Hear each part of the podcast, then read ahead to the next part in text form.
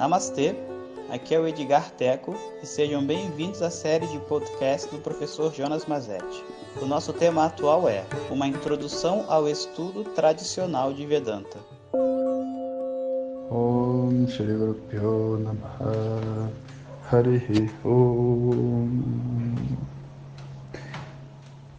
Bom dia pessoal, então continuamos a nossa jornada do curso eu até fiquei pensando se realmente seria interessante, as pessoas iriam querer saber todas essas coisas que acontecem lá no curso. E eu recebi tantos comentários positivos e pessoas falando assim: Poxa, eu não imaginava que o estudo era uma coisa tão complexa, tão profunda. E eu acho que isso é, é bacana, porque muita gente né, cria essas fantasias, é, mas baseado mesmo na experiência né, de mundo ocidental, de que você tem como fazer um equivalente, né, de uma outra forma para um intensivo desse na Índia, mas a verdade é que, claro que deve ter uma maneira equivalente de fazer, só eu não conheço, porque a quantidade de aulas, experiências e coisas que acontecem lá são tão assim gigantescamente maiores do que a gente consegue fazer aqui com a nossa vida normal de uma aula por semana que chega a ser até uma piada. Né? Então, o estudo de Vedanta tem essa estrutura enorme que eu contei para vocês, indo até o Brahma Sutras. Esse é o foco principal né, do curso, e, mas não é o curso inteiro. O curso ainda tem duas vertentes: sânscrito, mantras e algumas disciplinas secundárias que também são realizadas diariamente. Mantras é uma é uma disciplina que você já tem que estar alfabetizado e com uma leitura relativamente fluente para conseguir fazer, sabendo todas as as regras de canto, que tem muitas regras, né, quando os sons das palavras vão se modificando de acordo com a combinação das letras. E sânscrito é uma língua muito precisa, então eu costumo brincar é, que nem vocês ouviram em outros mantras, né? Às vezes a pessoa, por exemplo, ela fala, é, vamos supor, tem um mantra para Dakshinamurti que é assim, Om Namo Bhagavate Dakshinamurtaye Mahyam Shriyam Medham Pragnyam Prayachaswaha. Aí nesse meio tem esse Medham, que eu fiz uma boa ênfase, né? Mas vamos supor que a pessoa, em vez de falar Medham, ela fale Medam. Entenderam a diferença? Um é Dham, o outro é Dam, sem aspirar a letra, né? Medam, sem aspirar a letra, é gordura. Gordura, banha. E Medham, aspirando, é inteligência. E se a pessoa canta um Namo Bhagavate Dakshinamurtaya Maham Shram Medam Pragnam Prajasva de qualquer jeito, ela provavelmente está pedindo a Dakshinamurti, o mestre dos mestres, para ela ficar gorda. Isso deixa o pessoal muito assustado, né? Tipo, você está cantando algo que tem milhares e milhares de anos, védico, que tem a maneira correta de cantar. Seria como se você não se preocupasse em cantar em português e no meio do, da sua canção em português ou da sua oração, né, pior ainda, você estivesse incluindo um monte de palavrão e coisas que você não quer. É horrível, né? Tipo, mantras védicos é algo tão preciso e tão difícil que leva bem uns dois anos, assim, estudando praticamente todos os dias, para você poder ter, vamos dizer assim, aquele nível onde você, como atividade secundária Vedanta, você está ok, sabe? Então pensa bem, é viável diante de um estudo gigante desse de Vedanta, uma pessoa ir para lá sem nada e sair cantando todos os mantras védicos? Não é viável. Não é viável. Graças a Deus que eu cheguei lá cantando antes. Graças a Deus, graças a bons karmas, né? E também vários amigos meus, assim, de curso, indianos, etc. Todo mundo que saiu do curso sabendo cantar, em geral, foi para o curso já cantando. As pessoas que foram para lá para batalhar, nossa, elas ralaram na ostra. E eu não tem nenhum problema ralar na ostra, porque todo mundo ralou. A questão toda é, você vai ralar na ostra em quê? Em Vedanta? ou em mantras, sabe? Então, você quer fazer parte do todo, então começa a ser uma confusão. Então, não tem jeito. Mantras é algo que você vai ter que aprender antes. Mas quando você for para o curso, os mantras serão cantados todos os dias. Então, todos os dias, durante mais ou menos uma hora, os mantras básicos né, que a gente usa são cantados no templo e a gente então senta lá, escuta, vive aquela energia, é uma coisa muito bonita. Uma outra disciplina é o sânscrito. O sânscrito também é uma é enorme, né? E você só precisa saber o suficiente para conseguir ler um texto e conseguir interpretá-lo. Né? Tipo, é, você tem que saber o suficiente de português para pegar um livro em português e ler. Essa mesma coisa você precisa no sânscrito. Você não precisa de suficiente para falar, porque a gente não vai falar em sânscrito. Pelo menos até então nenhum curso foi assim. Mas você precisa do, do suficiente para ler reconhecer as palavras, as terminações, o que é sujeito, o que é objeto, saber procurar no dicionário, conseguir acompanhar a aula. Né? E volta e meia, a aula é falada em sânscrito, porque como as explicações do livro estão em sânscrito, como está todo mundo entendendo, às vezes o professor lê a explicação e supõe né, que todos estão entendendo o que está acontecendo. Né? Então, o sânscrito ele é uma, uma disciplina que, se você tiver o nível de leitura, o seu curso fica vezes dois, porque você começa a entender todo 50% do curso, que é só expressões em sânscrito que você não tem acesso se você não souber a língua, né?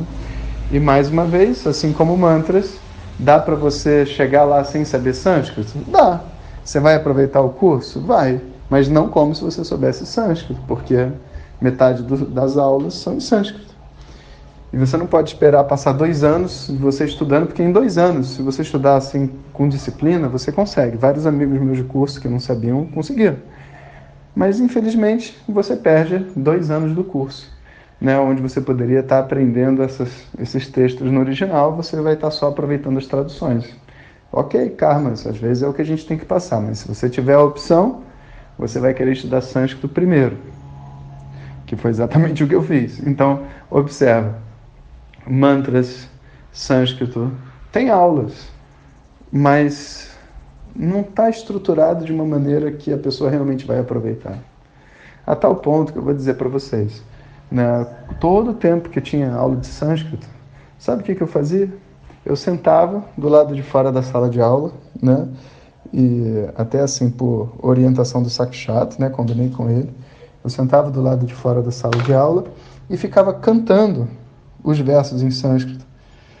Fazendo, tipo assim, um decoreba da gramática, sabe? Como se fosse aquelas tabelas assim que a gente precisa decorar, porque sem isso você não tem fluência. Então, o tempo que eu, que eu tive lá, eu fiquei trazendo à tona as tabelas que eu já tinha na minha mente e gravando os sutras de Panini, que é a gramática, vamos dizer assim, vamos dizer original, né? mas é a gramática mais ancestral que o sânscrito tem disponível hoje, é a gramática de Panini.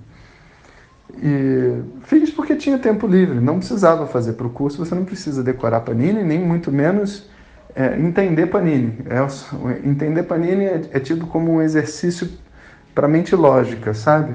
Para trabalhar a sua mente lógica, não que seja necessário para você entender Vedanta, mas é ensinado no curso.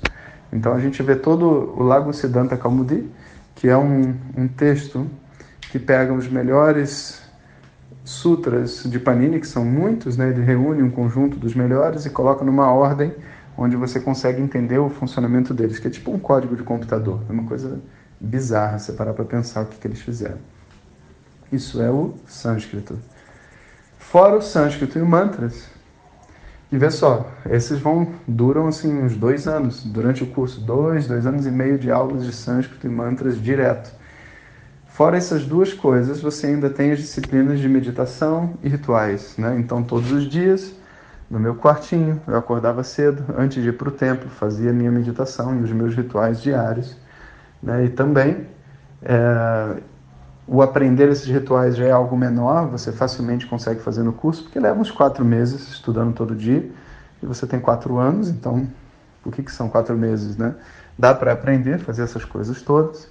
E algumas pessoas já sabem antes, outras aprendem lá, outras aprendem novas coisas lá, mas o importante é você conseguir estabelecer aquela rotina de oração diária sozinho, antes de ir para o templo. E as meditações, essas não dão para fazer no curso, porque a meditação tem disciplinas que levam, sei lá, quatro horas por dia meditando, sabe? E acaba que não é viável para uma pessoa, né, fora de um ambiente daqueles, é, desculpa, dentro de um ambiente daqueles, passar quatro horas meditando, porque você tem aula de um monte de outras coisas, né? Então, a meditação que a gente faz dentro do curso é uma meditação mínima para manter a estabilidade da mente e também para contemplar nos ensinamentos dos textos. Muitas vezes essa meditação é chamada de Nididhyasana, que é uma, uma meditação que é uma contemplação, não é meditação profunda, não é nada disso. Você só está ali para tentar fazer com que aquilo que você está estudando se fixe na sua mente com mais facilidade.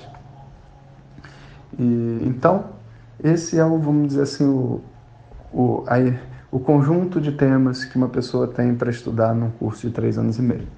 Eu, sinceramente, né, depois que o Swami Dayananda agora se foi, eu não sei por quanto mais tempo vai haver um curso de três anos, né, e eu acho que também essa estrutura toda ela vai ser atualizada né, com o tempo, porque não faz sentido, sabe, ensinar em sânscrito para uma pessoa que não sabe sânscrito. Não faz sentido sabe, aceitar uma pessoa que não sabe mantras para ensinar ela mantras e ela não ter condição de fazer as outras atividades, né? Então eu acho que os cursos daqui para frente, ainda mais com a internet, com a possibilidade de uma pessoa de qualquer lugar do mundo estudar por conta tantas coisas, eu acredito que eles vão ficar um pouco mais difíceis, né? Ou talvez de outras, outras palavras, mais enxutos e mais objetivos no principal, o que no fundo é o que é mais importante, né? Então, é, essa estrutura é aquilo que a gente vive todos os dias, sem final de semana, sem feriado, sem nada. Quatro da manhã às nove da noite, estudando. É muito mais do que um PhD, você está entendendo? Não, não, obviamente, em termos sociais e reconhecimento, obviamente que não. Mas em termos do volume de estudo que você faz, é muito mais do que você estuda para um PhD ou qualquer outra coisa assim, porque é o tempo inteiro, não tem nem divertimento, não tem paz, não tem nada, é só a mente em contato com o meio de conhecimento, né? E o resultado disso é um hiperprocesso terapêutico, né? E, e aí sim, né, uma tranquilidade, uma estabilidade, uma paz que não vem porque você está tendo o seu tempo tempo para você, para fazer suas coisas e se divertir, mas porque você consegue se ver com uma clareza muito grande. E a única coisa que mantém a gente dentro daquela situação que é muito hostil é porque existe um conhecimento que apoia e que mostra para a gente uma pessoa livre por detrás de todas aquelas dificuldades. Né? Isso é a coisa mais bonita. E, enfim, os ensinamentos no curso são inúmeros. As dificuldades são inúmeras, né? Eu já contei algumas histórias, mas tem uma história que o pessoal sempre pede para contar, que é a história do javali, que eu vou contar no próximo áudio para vocês. Hariom. Muito obrigado por ter escutado. Essas são apenas algumas gotas do infinito oceano de conhecimento da tradição védica. Para receber nossos áudios diretamente, clique no link que acompanha o título desse áudio ou baixe o nosso aplicativo Vedanta Zap. Om Tat Sat.